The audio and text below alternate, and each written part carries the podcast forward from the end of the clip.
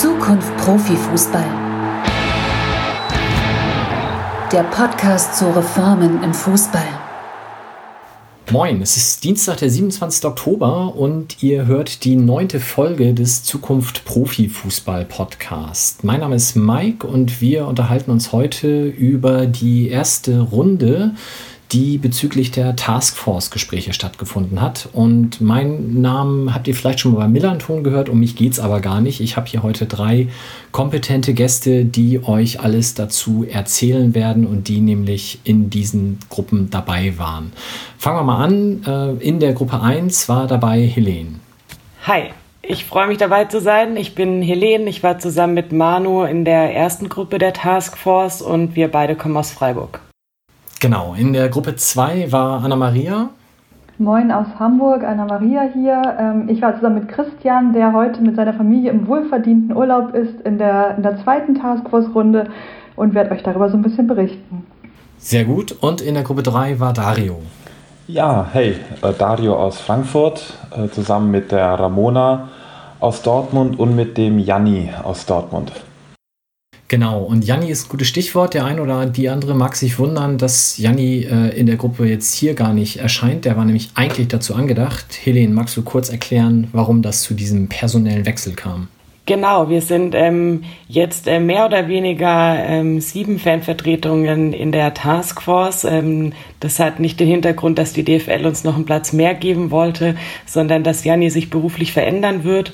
Und erfreulicherweise hatten wir dann die Möglichkeit, dass Dario ähm, den dritten Platz von Zukunft Profifußball einnimmt. Und wir hoffen, dass wir weiteres auch noch zusammen besprechen können. Aber auch Janni ist gerade mit Familie beschäftigt das sei ihm gegönnt und das geht auch dann tatsächlich immer vor. Aber dann, Dario, in der einen Folge warst du ja, glaube ich, schon mal zu Gast. Erzähl doch trotzdem für die anderen noch mal ganz kurz, wer bist du? Frankfurt hast du schon erzählt, dementsprechend die SGE logischerweise.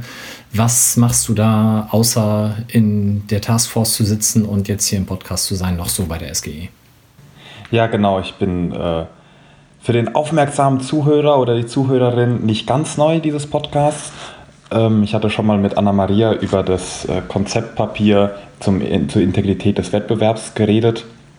Ähm, genau, ich bin hier aus Frankfurt, 25 Jahre alt und äh, mein Herz hängt meiner Heimat entsprechend äh, an der Eintracht. hier bin ich auch in der Fanszene verwurzelt und über die Fanabteilung bei der Eintracht wirklich auch ein bisschen bundesweit bei unserer Kurve mit. Und genau als aktiver Fan, der auch zu allen Spielen heim wie auswärts geht, bin ich vom Leitbild geprägt, dass der Fußball halt denen gehören muss, die ihn lieben. Und ja, da haben wir uns ja ein bisschen unter Gleichgesinnten dann getroffen diesen Sommer äh, digital und haben, haben diese Zukunft Profifußball in Anknüpfung an unser Fußball ins Leben gerufen und da diese in meinen Augen echt starken Konzepte ausgearbeitet, die auch äh, viel positive Resonanz aus der Fußballbranche hervorgerufen haben. Und genau, ich war da schwerpunktmäßig unterwegs bei der Integrität des Wettbewerbs, vor allem Financial Fair Play und alle möglichen Formen von Gehaltsbegrenzung wurden dann irgendwie zu meinen Fachgebieten.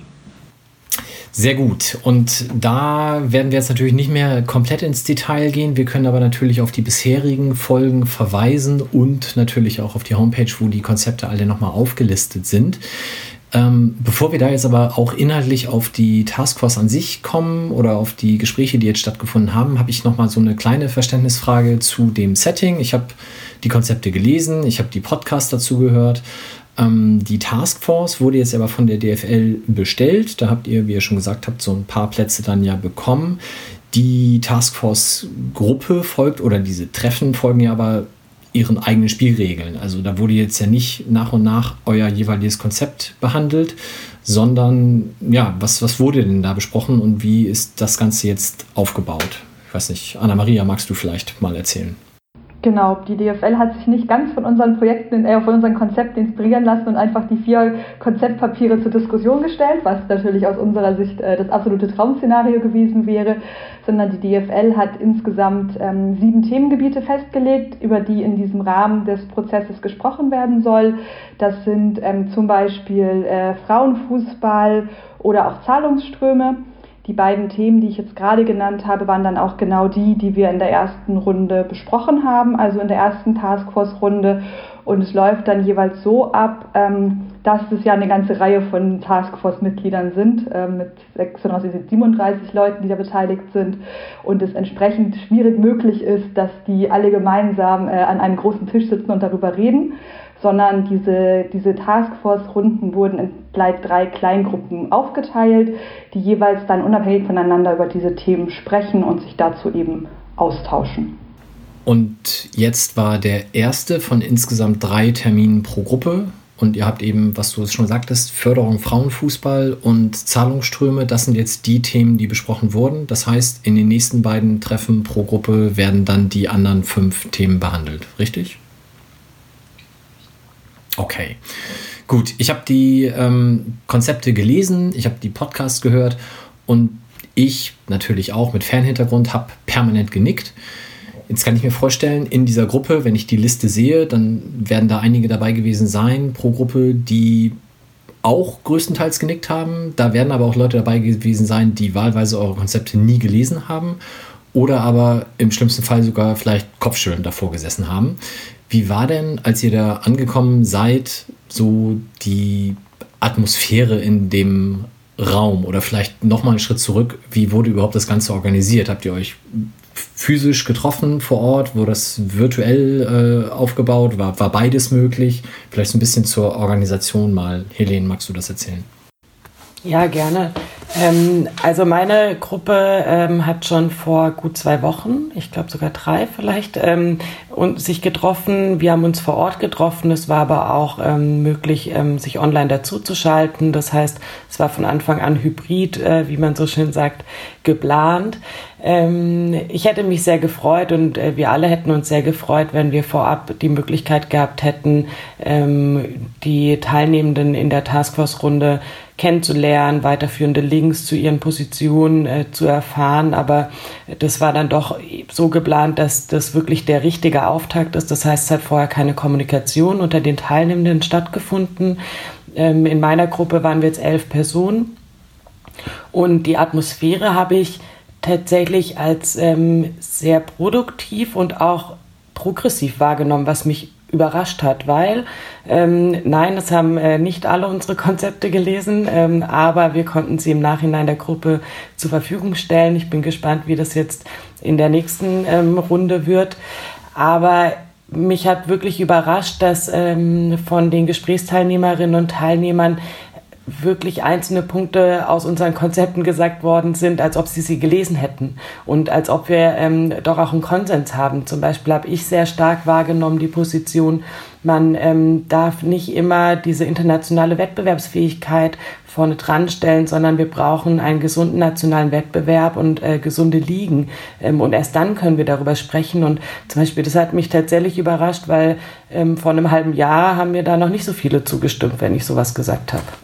Ja, das kann ich mir vorstellen. Ähm, wie, äh, wie, wie war denn der Ablauf? Also wenn sich da elf Leute treffen, braucht es ja da eine gewisse Struktur. Irgendjemand muss vielleicht sowas wie eine Tagesordnung erstellen, dann im besten Fall noch darauf achten, dass die Diskussion einigermaßen gesittet läuft und vielleicht muss das Ganze sogar irgendwie protokolliert worden werden. Dario, wie ist das bei euch in der Runde gelaufen? Ja, es wird natürlich protokolliert ähm, und es gibt die eine Gesprächsleitung, das ist auch eine äh, Professorin, die das bei allen drei Gruppen machen wird. Also die Protokollanten und, und die Gesprächsleitung sind quasi die Konstante in allen drei äh, Taskforce-Gruppen. Äh, und ja, und das war generell eigentlich eine, eine sehr gute äh, Arbeitsatmosphäre, erstmal um reinzukommen. Ich denke, wir haben alle in der Corona-Zeit mal mehr, mal weniger gute äh, Meetings auch in hybrider Form erlebt. Äh, das hat äh, doch erstaunlich gut geklappt, ähm, dass man sich da auch mit unterschiedlichen Positionen doch viel zugehört hat und im Großen und Ganzen herrscht schon ein bisschen Gewissheit auch in der Fußballbranche, dass es einfach so nicht weitergeht und dass man doch sehr offen sein muss für etwaige Änderungsvorschläge. Vielleicht darf ich da kurz ähm, auch noch mal reingrätschen. Ähm, ich finde äh, das schon interessant. Ich habe es mit vielen Leuten über die Eindrücke mit dieser Taskforce-Runde gesprochen und ähm, dabei immer wieder die Frage eben, wie, was sind die Einstellungen der Menschen, die dort dabei sind? Und ich glaube, da muss man sich schon noch mal die Liste auch genauer angucken. Ich glaube, macht jetzt keinen Sinn, die ganzen Menschen vorzulesen, aber schaut da gerne noch mal rein weil das ist nur ein kleiner Teil aus dem Fußball selbst.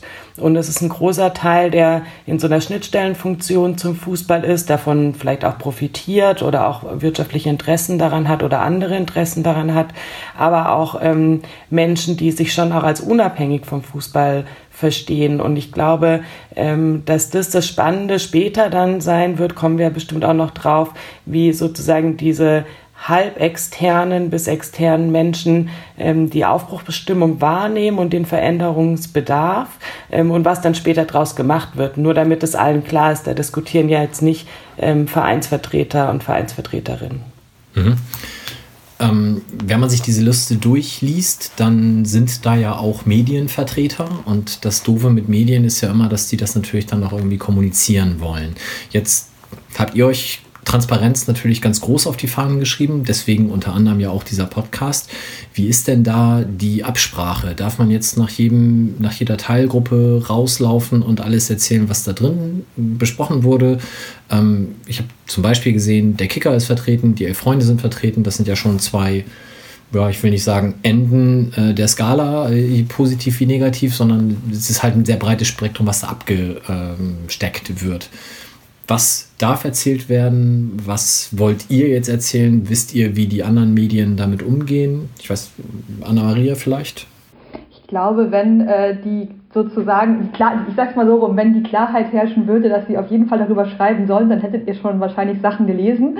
Ähm, ihr habt noch nichts gelesen zu diesem Zeitpunkt, weil tatsächlich zumindest meines Wissens aus den Runden, die jetzt ja eben auch schon zwei Wochen alt sind, keine interner nach außen gedrungen sind. Und das ist auch genau die Absprache. Was wir euch hier erzählen können und auch erzählen wollen, ist, die Positionen, die wir eingebracht haben, die aus unserer Fansicht eben besonders wichtig waren in den Diskussionen. Ähm, natürlich können wir jetzt nicht namentlich darüber sprechen, was die anderen TeilnehmerInnen ganz genau so gesagt haben. Und das ist dann auch genau die Regelung, äh, die genauso für die MedienvertreterInnen äh, gilt, wie auch für alle anderen Teilnehmenden dass man natürlich grundlegend sagen kann, was waren die besprochenen Themen, wir aber eben nicht genauer darauf eingehen äh, werden und wollen, was genau einzelne Personen gesagt haben, was ja auch gar nicht unbedingt aus meiner Sicht der, der wichtigste Aspekt ist, natürlich ein Teilaspekt.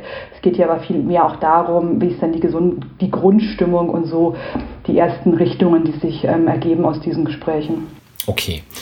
Dann gehen wir doch vielleicht mal in die Inhalte und vielleicht bevor wir auf die einzelnen zwei Punkte, die da konkret behandelt wurden, ähm, eingehen, nochmal ein Punkt, den hatte Helene gerade eben schon so ein bisschen angedeutet, äh, indem sie sagte, ähm, das, was da teilweise an Gesprächen stattfand, hätte ich mir so vorm Jahr gar nicht vorstellen können.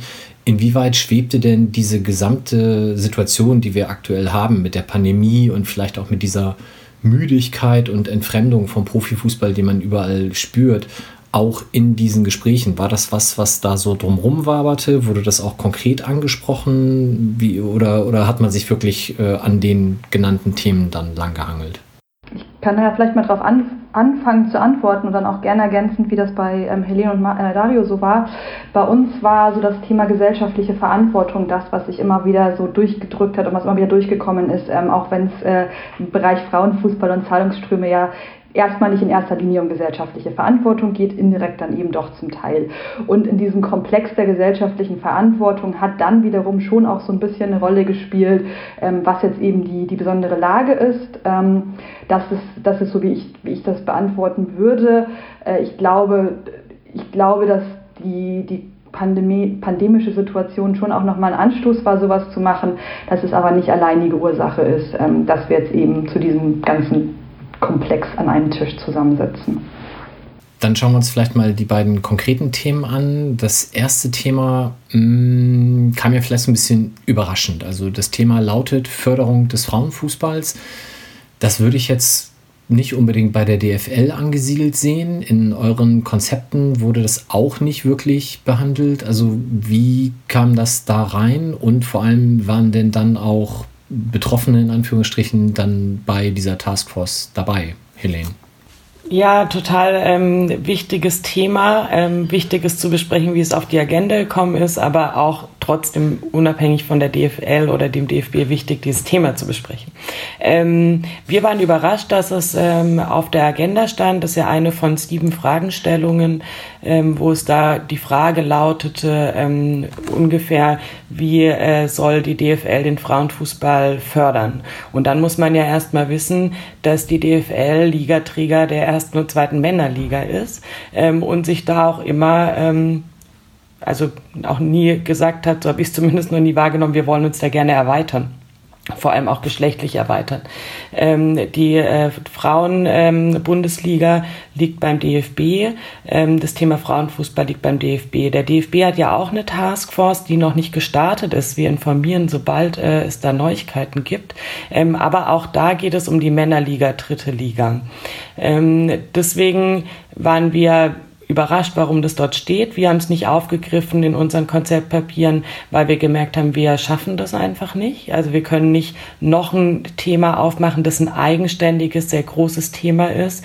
Ähm, Im Moment äh, wird gefeiert, in Anführungsstrichen 50 Jahre ähm, Frauenfußball. Dabei wird ein bisschen, finde ich, verschwiegen, dass der Frauenfußball verboten war und es ihn deutlich länger gibt als 50 Jahre, weil da müsste stehen Seitverbot, äh, Aufhebung etc. Also es ist ein sehr, sehr großes eigenes Thema, ähm, das wir in Deutschland auch glaube ich, immer zu randständig behandelt haben. Deswegen würde ich sagen, es ist gut, dass es jetzt auf der Agenda steht. Es, die Frage steht an dem richtigen Platz. Und wie du schon gesagt hast, es sind nicht explizit VertreterInnen oder Vertreter des Frauenfußballs in der Taskforce. Da steht ja immer dann in der Auflistung in Klammer hinten dran, für wen man teilnimmt in der Taskforce. Und das ist dort nicht der Fall.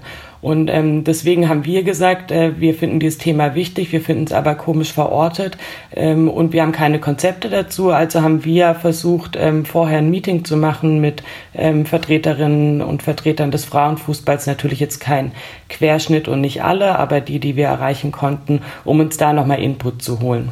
Und wenn wir jetzt hier auch natürlich nicht äh, Ergebnisse konkret benennen können oder erzählen, was andere da eingebracht haben in die Diskussion, wenn du sagst, ihr habt euch da getroffen, was haben die denn dann als Wunsch und Vorstellung an so eine Taskforce Zukunft Profifußball für Vorstellungen? Also was erhoffen die sich denn? Was konntet ihr da einbringen? Also unfassbar schwierig, weil es gab ja keinen Vorlaufprozess, wie jetzt zum Beispiel bei, bei uns äh, organisierten Fans, die wir gesagt haben, wir setzen uns mal zwei Monate hin und diskutieren, was unser Konsens ist. Also es müsste man ja eigentlich auch für den Frauenfußball erstmal einen Prozess starten und sagen, ähm, wie seht ihr die Zukunft des Frauenprofifußballs? Ähm, wollt ihr perspektivisch, seht ihr euch in der DFL, ähm, seht ihr euch eigenständig, ähm, wo soll es hingehen? Wollt ihr die gleiche, den gleichen Weg gehen wie der Männerfußball? Wollt ihr einen anderen Weg gehen? Also deswegen ist es ein bisschen schwer, das vorwegzunehmen. Ich kann gerne meine Eindrücke sagen, die mir besonders hängen geblieben sind. Mir ist hängen geblieben, dass es ähm, sehr, sehr wichtig ist, sowohl die Breite als auch die Spitze im Frauenfußball zu sehen. Das heißt, es ist sicherlich keine Lösung, äh, Männerfußballvereine zu verpflichten, Frauenabteilungen zu haben und das Liga gebunden. Also alle aus der ersten und zweiten Liga sollen das haben. Wenn man absteigt, dann stößt man halt die Frauenmannschaft wieder ab, jetzt mal ein bisschen überspitzt gesagt, aber es gab ja solche Beispiele. Ähm, sondern es muss darum gehen, ähm, Frauenfußball strukturell äh, zu verankern, ähm, viele Angebote zu schaffen, die Begeisterung bei Mädchen und Frauen zu wecken, Fußball zu spielen, ähm, weil man nur dann auch natürlich eine tolle Talentschmiede hat, ähm, um dann da auch die besten Talente auszubilden im Frauenfußball. Ähm, und ein Problem ist sicherlich, dass der Frauenfußball in Deutschland sehr wenig Aufmerksamkeit erfährt. Im Ländervergleich ist es ähm, deutlich mehr in anderen Ländern. In anderen Ländern wird auch zum Teil deutlich mehr Geld reingesteckt. Und da ist aber schon eine interessante Frage. Ist das wirklich ähm, der richtige Weg, da viel Geld reinzustecken. Und da muss man einen Schritt zurückgehen und sich fragen, was ist die Motivation dahinter? Will jemand den Frauenfußball fördern, ähm, weil man ihn auch sehr lange sehr vernachlässigt hat? Und will man ihn unterstützen, seinen eigenen Weg zu gehen? Oder will man ein, ähm, sagen wir mal, Männerfußball 2.0 im schlechtesten Sinne machen und ihn auch einfach nur aus kommerziellen Interessen ausschlachten? Da müssen wir jetzt vielleicht Dario ins äh, Gespräch holen, weil bei der SGE ist ja genau das passiert. Also da hat man ja Frauenfußball 2.0 quasi damit äh, vorangebracht, dass man den ersten FFC Frankfurt zur SGE geholt hat, sag ich mal. Wie war denn deine Position bei dem Thema und was konntest du da einbringen? Also einmal muss ich mich sehr anschließen dem, was äh, Helene erzählt hat. Ähm, und fairerweise muss ich auch sagen, es ist vielleicht kein Zufall, dass wir bei Zukunft Profifußball in unserer Arbeit im Sommer ähm, dann dieses Thema ausgespart haben, weil es ein komplexes Thema ist, in dem wir nicht so tief drin sind. Deswegen war es umso wertvoller, äh, dass wir eben diesen Austausch auch extra noch gesucht hatten äh, vor Beginn der Taskforce mit den AkteurInnen aus dem Frauenfußball. Äh, konkret, um noch so mit der Eintracht zu beantworten, ähm, da zählt nun mal auch ziemlich der Einzelfall.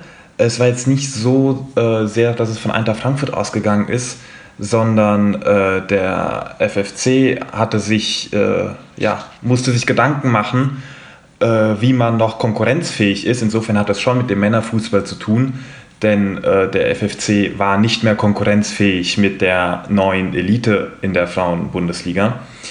Ähm, und daher kam dann der Gedanke, ähm, auch mit, der, mit einer wirtschaftlichen Instabilität ähm, dann doch vielleicht den, den Anschluss an, an die große Eintracht, also groß zumindest in unserer Stadt, äh, die Nummer 1 dann äh, davon zu profitieren und da unter, unter dieses Dach äh, mitzugehen. Genau. Und hattest du das Gefühl denn, dass das in der Gruppe ein, in Anführungsstrichen, Problembewusstsein für dieses Thema Förderung Frauenfußball gibt?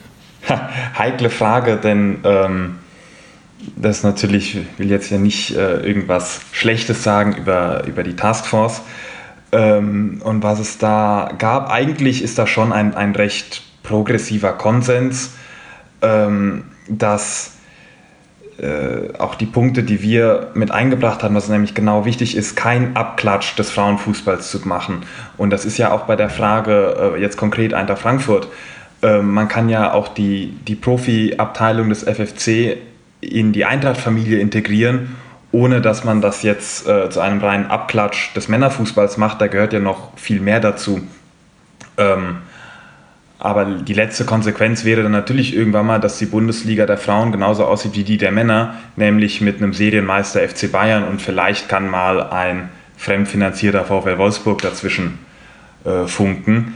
Das ist natürlich äh, nicht das, was wir wollen, aber auch ähm, in, im kulturellen Bereich wollen wir vielleicht keinen Abklatsch und war es uns auch ein Anliegen, das in der Taskforce darzulegen, dass der, der Frauenfußball ähm, ja, sich nicht einfach nur anpassen muss, sondern äh, vielleicht auch eine viel äh, kleinere, ehrlichere, natürlichere Art aktuell hat und somit auch sehr interessant sein kann äh, für, für viele Fans, wo man es jetzt vielleicht noch nicht so denken würde, ähm, dass sie sich auch für die, für die Frauenfußball-Bundesliga interessieren könnten. Ähm, aber das fängt natürlich auch schon an, äh, wenn wir uns Gedanken machen, wie wie man die Frauenfußball-Bundesliga eigentlich aktuell sehen kann. Man kann nämlich ein Spiel pro, äh, pro Spieltag sehen, selbst über die Bezahlsender. Und selbst dieses Spiel kann man dann sehen, äh, wie man den Männerfußball in den 70er Jahren gesehen hat, nämlich mit einer Kamera, die am, am Mittelkreis mitläuft und vielleicht noch zwei Zusatzkameras, aber nichts, wo man auch nur Abseits auflösen könnte. Also ähm, ja, ist es ein breiteres Thema, als dass man nur sagen würde, ähm, Abklatsch des Männerfußballs und auch ein breiteres Thema, als dass man nur sagen würde, ja, das muss jetzt äh, weg vom DFB und mal richtig vermarktet werden. Im Grunde genommen, und das war auch, was wir aus den Gesprächen äh, mit den Akteurinnen mitgenommen haben, braucht es ein, ein Kulturwandel ähm, in, in vielen Sachen im Umgang auch mit dem, mit dem Frauenfußball. Und äh, insofern gab es einige Kritik, nicht nur von, von unserer Fanseite aus, dass man dieses Thema in der Taskforce äh, so positioniert hat, ohne auch die ähm, AkteurInnen aus dem Frauenfußball da an Bord zu haben. Anna-Maria, beim FC St. Pauli ist der Frauenfußball vom Profi-Dasein weit entfernt. Wir sind aber immerhin in der dritten Liga. Wie, wie war es denn in deiner Runde? Ich glaube, sehr ähnlich von dem, was ich jetzt von, von Dario und von Helene gehört habe.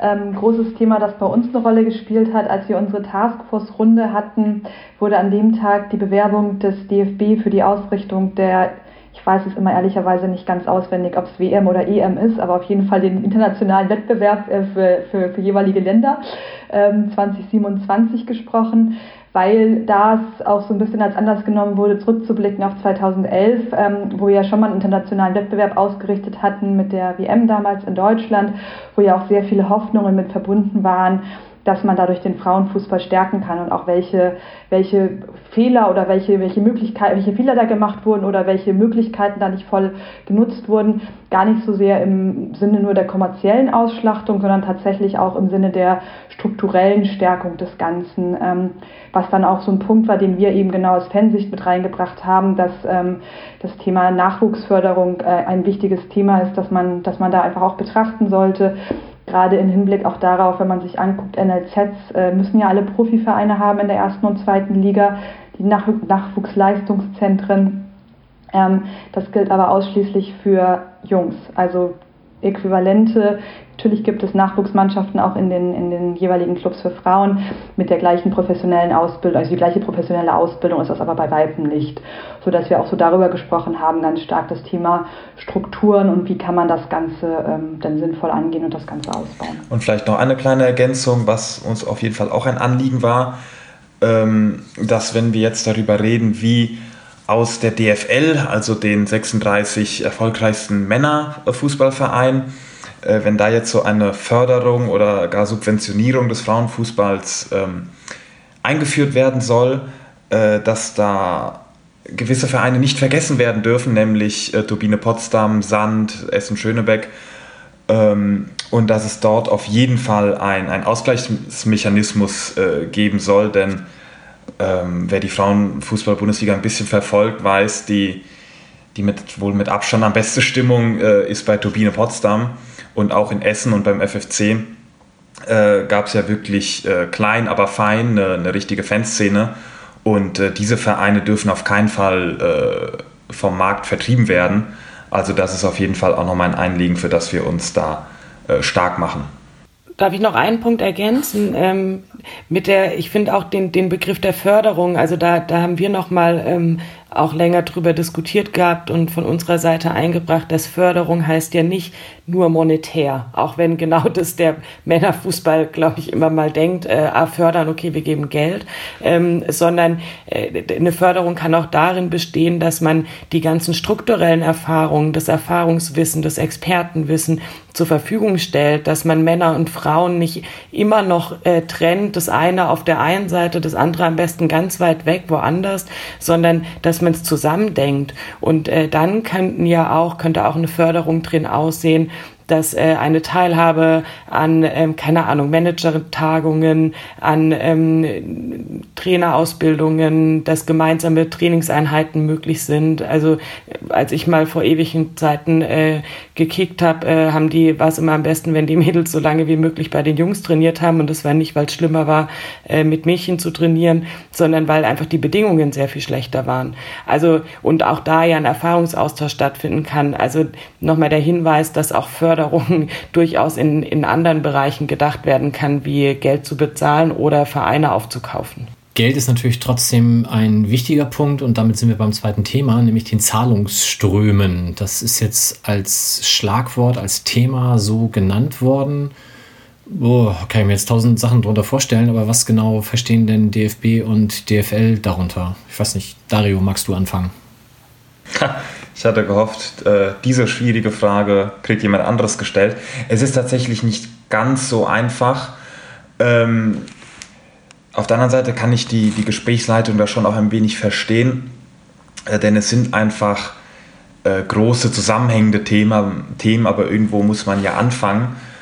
Ähm, also wenn ich jetzt an meiner Herzensangelegenheit, das Financial Fair Play, das ich für sehr sinnvoll halte, denke, dann ist das äh, sowohl bei den Zahlungsströmen ein Thema, es ist aber genauso ein Thema bei äh, wirtschaftlicher Stabilität im Profifußball und Wettbewerbs Wettbewerbsbalance im Profifußball, was also auch nochmal zwei irgendwie mit Zahlungsströmen zusammenhängende Themen sind.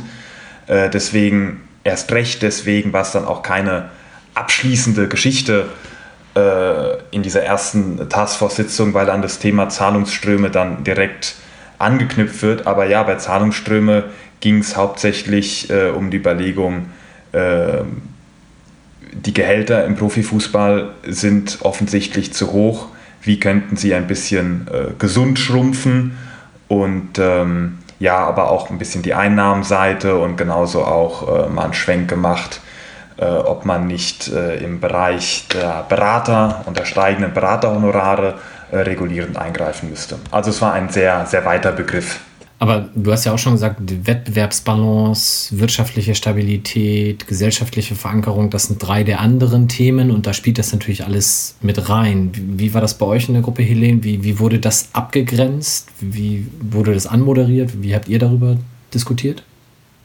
Also ich habe es als ähm, nicht so günstig wahrgenommen, Zahlungsströme an den Anfang zu setzen als Thema, ähm, weil ich glaube, weil, weil wir uns unsere Herangehensweise anders aufgebaut haben und weil wir ähm, von einer anderen Ecke herkommen. Also ich will ja nicht begrenzen, damit es begrenzt ist sondern ich will ja damit was bezwecken. Ähm, und ich will ähm, erstmal mich darüber unterhalten, was ist denn, was ist die Zielrichtung, wo soll sich der Fußball hinentwickeln und mit welchen Maßnahmen kann ich das erreichen.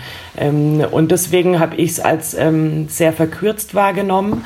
Ich hatte den Eindruck, dass es eine Reaktion auf die öffentlichen Debatten ähm, ist, wo gesagt wird, es gibt Ausreißer, die sind untragbar, da werden Millionenbeträge verhandelt, die kann sich kein Mensch mehr vorstellen. Und um nicht falsch verstanden zu werden, auch ich kann mir die nicht vorstellen. Und ich habe mich, glaube ich, auch häufig genug dazu auch positioniert. Und trotzdem ähm, ist, ist die Frage zu kurz gegriffen. Zahlungsströme begrenzen. Ja, dann begrenzen wir sie und warum eigentlich und wohin soll es führen und wo begrenzt man sie und welche Zahlungsströme und geht es darum, das Geld im Fußball zu behalten und dann ist es gutes Geld oder geht es darum, ähm, auch zu schauen, wie das Geld in den Fußball kommt und welches das ist? Ähm, sind Berater per se schlechte Menschen, äh, was ich jetzt auch nicht glaube und was ich auch äh, mir sagen habe lassen, dass die auch ähm, eine wichtige Funktion haben. Ähm, also hätte ich, ich hätte mir eine andere Fragestellung gewünscht. Wir haben es in unserer Gruppe auch kontrovers diskutiert, auch genau darüber, was ich gerade erzählt habe, ob das denn die, die richtige Herangehensweise ist und worum es letztlich geht. Ähm, mal ein Beispiel zum Beispiel bei, bei Beratern.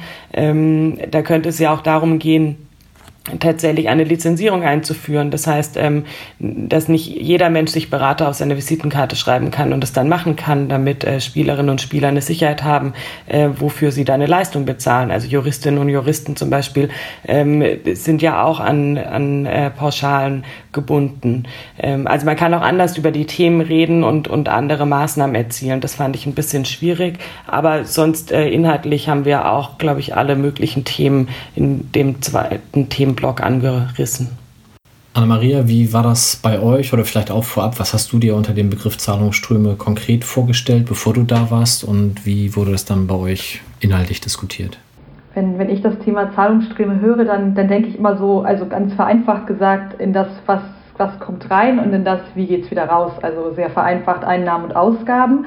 Ähm, die Themen, die jetzt in der Taskforce da auch als Leitfragen entsprechend reingegeben wurden, ähm, waren halt speziell die Themen Salary Cap, was ja gar nicht darum geht, das Gehalt von einem einzelnen Spieler zu beschneiden, sondern vor allen Dingen als finanzielle, als Instrumentarium äh, den Wettbewerb ausgeglichener zu machen und da entsprechend korrektiv einzugreifen, um einfach finanzielle Unterschiede auszugleichen. Ganz kurzer Form, Details dazu in unseren Papieren und eben das schon angesprochene Thema des Honorare von BeraterInnen.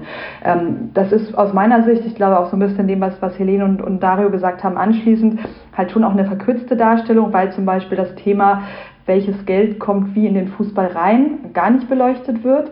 Einmal mit der Frage dann natürlich, ähm, welche Art von Geld kommt in den, in den Fußball und wie wird das Ganze tatsächlich bezahlt. Stichwort dann auch 50 plus 1, Stichwort Geld von Mäzenen, Stichwort ähm, VfL Wolfsburg, die ein schlechtes Jahr haben und dann mal eine Zahlung von der AG bekommen. Also solche Herausforderungen einfach, die ja den Wettbewerb, und das ist dann auch genau die Anknüpfung zum Thema Wettbewerbsbalance, die den Wettbewerb irgendwie auch natürlich klar beeinflussen. Andererseits natürlich auch die Frage des Fernsehgeldes, der gemeinsamen Einnahmen, wie verteile ich die? Und ich glaube, einerseits ist es schwierig, wie Helene auch gesagt hatte, direkt mit diesem Thema Zahlungsströme einzusteigen, ohne ein klares Bild zu haben, wo soll es hingehen. Ähm, und andererseits ist es dann ja auch noch ein Teilausschnitt in dem Bereich Zahlungsströme und nicht ein gesamtheitliches Blick, ein gesamtheitlicher Blick auf das gesamte Thema, sondern eben eine, ein Reinzoomen in, in zwei Teilbereiche, ähm, was, was aus meiner Sicht nicht ganz einfach war. Was bei uns vielleicht noch ein weiteres Thema, ganz kurz noch, was noch ein weiteres Thema, was aufgekommen ist, das ist dann auch relativ schnell immer Thema, ist die Frage des nationalen Wettbewerbs versus internationaler Wettbewerb. Also was ist, was, wie wichtig ist wie viel Geld, um vermeintlich internationale Wettbewerbsfähigkeit zu erhalten und wie sieht das Ganze aus, was bei uns dann entsprechend auch durchaus kontrovers noch diskutiert und besprochen wurde. Wenn ich jetzt gerade an ähm, die letzten Monate denke, das Thema, was ja zumindest auch in meiner Wahrnehmung sehr, sehr stark medial diskutiert wurde, also in erster Linie aus Fansicht, aber natürlich auch teilweise aufgenommen von den anderen Medien, ist ja, dass sich insbesondere bei der TV-Geldverteilung was ändern muss. Das war jetzt hier dann bei Zahlungsströmen, wie du sagtest, kein Thema. Kommt das noch in einem der anderen Punkte oder ist das komplett raus? Zumindest aktuell nicht auf der Themenliste für die Taskforce. Ähm, Hintergrund ist da ja aber auch, dass das ein Kompetenzthema des DFL-Präsidiums ist, die ja genau darüber auch gerade verhandeln. Das hat man ja auch in den Medien lesen können, dass es da letzte Woche wieder eine Sitzung zu gab. Ähm, und da gibt es ja auch einen Vorstoß von einzelnen Vereinen, das anzugucken. Auf der Liste ist es jetzt nicht mit drauf. Wir sprechen dann halt zumindest aus unserer Fansicht an, weil es ja einfach ein insgesamtes Konstrukt ist, das man betrachten muss, dass es eben einfach wichtig ist, das Gesamtbild zu betrachten und dann nicht nur einzelne Themenblöcke rauszu, rauszugreifen, weil das, das dann schwierig ist, dann entsprechend ähm, da auch die richtigen Vorschläge zu machen. Dann haben wir die beiden Themen, die jetzt in der ersten Runde behandelt wurden, abgehakt oder zumindest schon mal kurz andiskutiert. Äh, Im Detail wird das dann ja sicherlich noch äh, genauer kommen. Wie geht das denn jetzt konkret weiter? Also vielleicht mal an Helene die Frage, wann sind jetzt deine nächsten beiden Runden terminiert und vielleicht auch, wie arbeitet man denn zwischen diesen Treffen und äh, bleibt man da in Kontakt? Habt ihr, keine Ahnung, einen Slack-Channel oder wie ist sowas organisiert? Ähm, also wir, äh, wir Fans, wir haben, äh, sind durchgehend in Kontakt. Ähm, das vielleicht mal als die, die gute Nachricht äh, und besprechen uns da viel. Ähm, wir, äh, meine Taskforce ähm, Gruppe 1 oder unsere Gruppe 1, ähm, wir haben das ähm, uns geeinigt, dass wir einen Mailverteiler haben wollen, äh, also um, äh, und der Freigabe unserer Daten sozusagen gegenseitig zugestimmt und können da zumindest über einen E-Mail-Verteiler Steuerverteiler auch in Kontakt stehen. Ähm, ich habe mit Erschrecken tatsächlich ein bisschen festgestellt, dass schon in zwei Wochen bei mir die nächste Taskforce-Runde auf der Agenda steht. Wenn ich mir so Terminpläne anschaue, klingt das immer so, ja, einmal im Monat, das dauert ja dann ewig. Ähm, aber die zweite ist in zwei Wochen und ich glaube, das haben wir noch gar nicht gesagt, die dritte ist im Dezember und dann ist das ähm, Taskforce-Projekt eigentlich auch schon wieder abgeschlossen. Also doch eine sehr verdichtete Zeit. Ähm, und ich gehe durchaus davon aus, dass wir in zwei Wochen in unserer Gruppe uns auch nochmal verständigen werden, ob es noch Zwischentermine geben wird oder ob es da noch weitere Kommunikation braucht. Das wird sich bestimmt dann zeigen, wenn wir ein Protokoll haben, mit dem wir uns auch nochmal auseinandersetzen, weil für uns ist ja total wichtig, dass wir dieses Mal wirklich Ergebnisse haben. Ergebnisse, äh, die wir offener erzählen können, als wir es jetzt können, weil wir jetzt ja im Prozess drin stecken, ähm, aber auch Ergebnisse, damit wir allen anderen interessierten äh, Menschen da draußen davon berichten können, was wir dort besprochen haben, erarbeitet haben und dann auch abgleichen zu können, was dann im Präsidium und mit den Vereinen ähm, passiert und was die draus machen. Also das ist eher so ein bisschen Zukunftsmusik. Ich glaube, die erste Runde war so der Auftakt, aber mein Gefühl ist, da kommt noch einiges. Ja, da muss auch noch einiges kommen. Ähm, Im Dezember ist das vielleicht dann auch wieder rum, wie du richtigerweise gesagt hast.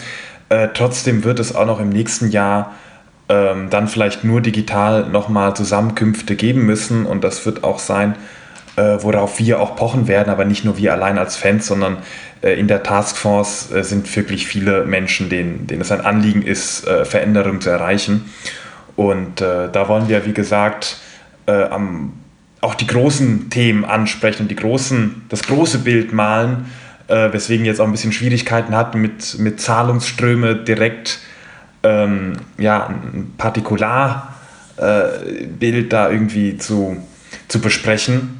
Wir wollen tatsächlich nicht nur irgendwie sagen, ja, die Berater, das läuft nicht so gut, lass uns hier was Kleines machen und Frauenfußball, ach, warum geht es nicht besser in die DFL und damit äh, so ein, zwei, drei kleine Änderungen, sondern wir wollen ja wirklich äh, zumindest versuchen und dafür äh, kämpfen, dass es große Veränderungen äh, gibt, die wir in dieser Taskforce anstoßen. Und da gibt es jetzt diese drei Sitzungen. Neben diesen drei Sitzungen äh, versuchen wir natürlich auch so in, in Kontakt zu treten mit den äh, anderen TeilnehmerInnen.